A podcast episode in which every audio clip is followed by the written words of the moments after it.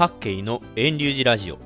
この番組では香川の浄土真宗のお坊さん私各慶が短いお話をするラジオです。お寺では定期的に仏教法要が営まれます。先日の4月4日は私のいるお寺遠隆寺でも春の永代教法要がありました。お寺の法要では大勢のお坊さんや御門信徒の皆様がお参りに来てお経を読みそして仏教法話をします。仏教法話のことを布教とか説法とか説教とかいろんな表現をしますがどれも同じような意味合いです。それで私の寺では必ず毎回よそから布教師の先生をお招きしています。お寺さんによってはよそから布教師をお招きせずに自前で自分のところの寺の住職や僧侶がお話しすることがありますが遠隆寺ではそのようなことをしていません。その理由について今回お話ししていきます。さて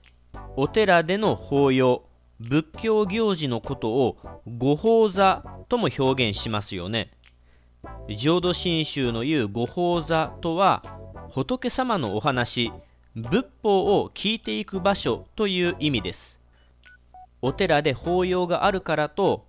お寺に行っておろうそく料やお物販米のお供えだけをしてそのまますぐに帰るのではなく仏様のお話をしてくださるお坊さん布教師のお話を最後まで聞くことが御法座のご縁です。お寺が御門信徒の皆様にぜひ御法座にお参りくださいませと呼びかけているのはぜひ最後までお話を聞いてくださいとのことです。仏様のお話法を聞いて自分の物差し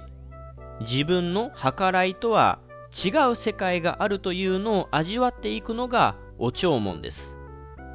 何か役に立つことを学ぼうとして聞くのではなく浄土真宗の教えお念仏の味わいを少しずつ体に通していく中で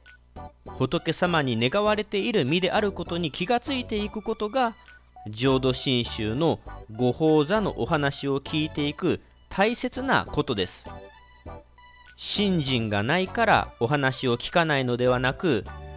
信心があってもなくても構いません。まずは仏様のお話を聞いてほしいのです。それで話を戻しましてなぜ私のいる寺遠隆寺では寺の御法座の時自坊の僧侶は布教お話をせずによそから布教師をお招きしているのでしょうか。その理由はいろんな方のいろんなお坊さんの口からの仏様のお話をお周りの皆様に聞いてほしいからです。今の時代はインターネット上でも本でも仏教の話は溢れています。しかし溢れているからといってそれが果たして仏法をいただくことにつながっているかといえば微妙なところではないでしょうか。知識としてあれはこうだそれはこうだと理解するのは今の時代は便利でしょうがお寺での法座はまた違います。お寺でのご法座のお話は仏法の味わいを取るのが大事なことです。例えるならば料理を食べるようなものです。いくらテレビや本で美味しい料理が並んでいても実際に口にしないと香りを嗅がないとその美味しさはわからないですよね。また体に必要な栄養を取るためにサプリメントだけで十分という人はいませんよね。甘いのも辛いのも酸っぱいのも苦いのもとかいろんな風味を噛んで飲み込んで味わってそのものの良さが体に染み渡っていきますよね。仏法を聞くのも似たようなことで仏様の教え仏法の情報は社会にたくさん溢れていますがそれを自分が味わうには実際にお寺にお参りし手を合わし周りの人たちと一緒にお話を耳にする中で味わうこともできます。その際にいろんなお坊さん布教師の先生のお話を聞いてほしいなぁとご法座を開くお寺の住職は思っているわけです。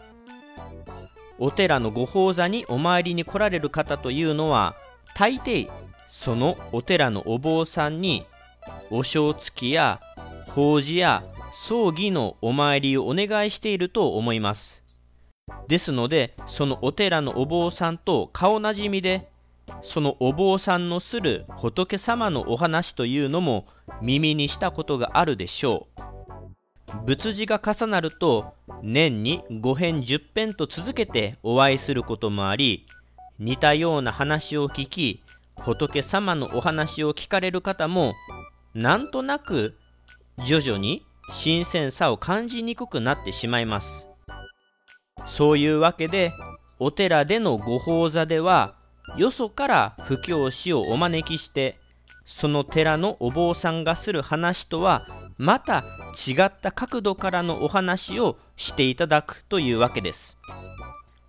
せっかくご都合をつけて寺の法要にお参りしてお話を聞いてくださっているのだから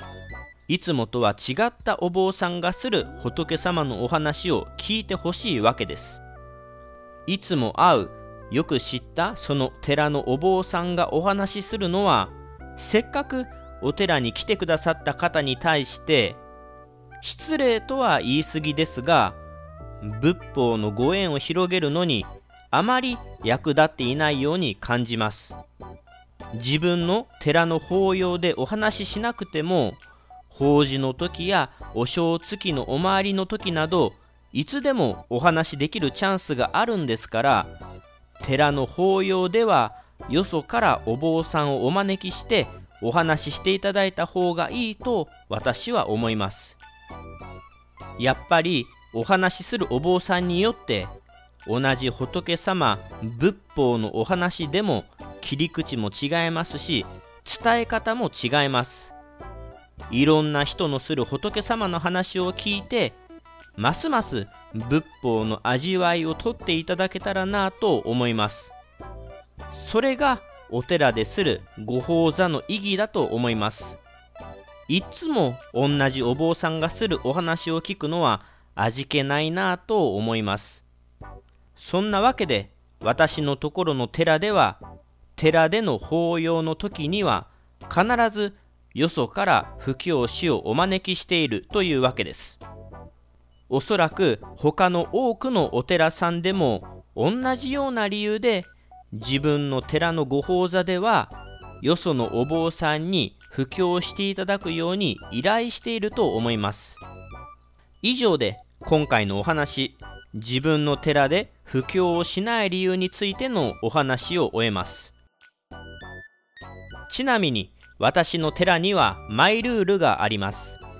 それは同じ布教師をお招きするのは最大でも連続3年まで。1年は必ず間隔を空けるというルールです。このマイルールはお周りの方たちにできるだけいろんな布教師のお話を聞いていただきたいからです。5年後や10年後にまたご案内をすることもありますがあんまり同じ人を招かないようにしています。もちろんお周りの人からあの布教師は良かったなあの布教師のお話がまた聞きたいなというご要望があれば早めにご案内を再開することも検討します。要望も参考にしますがそれでもなるべく布教される方が偏らないようにもと考えています。それと当たり前のことを言いますが私はある一つのお寺の御門とだからといって別のよそのお寺の法要ご法座にお参りに行けないとかお参りしたらダメとかそんなわけはありませんよ。春や秋のお彼岸の頃にはいろんなお寺で法要があります。自分のところの旦那寺菩提寺だけお参りするのではなくご縁があればご都合が合えばぜひ他のお寺のご法座にも参加していただければと思います。宗旨宗派が違っていても問題ないです。するといろんな方がする仏様のお話を聞くチャンスにも出会えますしあの聞きたかった布教師のお話にまた出会うかもしれません。私の住んでいるところは香川県丸亀市の金倉町というところでそう大きくはないところですが町内に5つのお寺があります。熱心な方は自分の旦那寺だけでなくよそのお寺のご法座にもお参りしてお弔問されてらっしゃる方もいます。是非お寺のご法座に参加していろんなお坊さんのお話を聞いていただけたらなと思います。